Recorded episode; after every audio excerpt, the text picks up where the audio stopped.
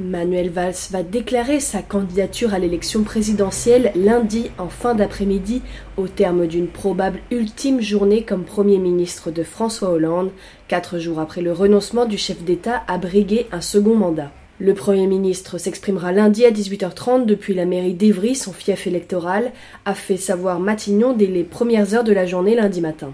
Son entourage a confirmé à l'AFP que Manuel Valls annoncerait bien à cette occasion sa candidature à la primaire initiée par le PS, qui ne faisait plus de doute depuis l'annonce du président. Entouré d'invités, le Premier ministre s'exprimera depuis la salle du Conseil municipal pour une déclaration solennelle, grave, mais aussi populaire et chaleureuse dans toute la diversité de la ville d'Evry, selon le maire de la ville, Francis Choua. Auparavant, Val se retrouve François Hollande à l'Élysée à 13h pour le traditionnel déjeuner entre les deux têtes de l'exécutif, quatre jours après le renoncement présidentiel. Pour l'entourage de Manuel Valls, nommé à Matignon en mars 2014, sa démission ne fait guère de doute. J'imagine mal, connaissant le Premier ministre, qu'il puisse considérer que, quand on a des responsabilités de très haut niveau, on puisse cumuler la casquette de candidat à l'élection présidentielle et celle de Premier ministre.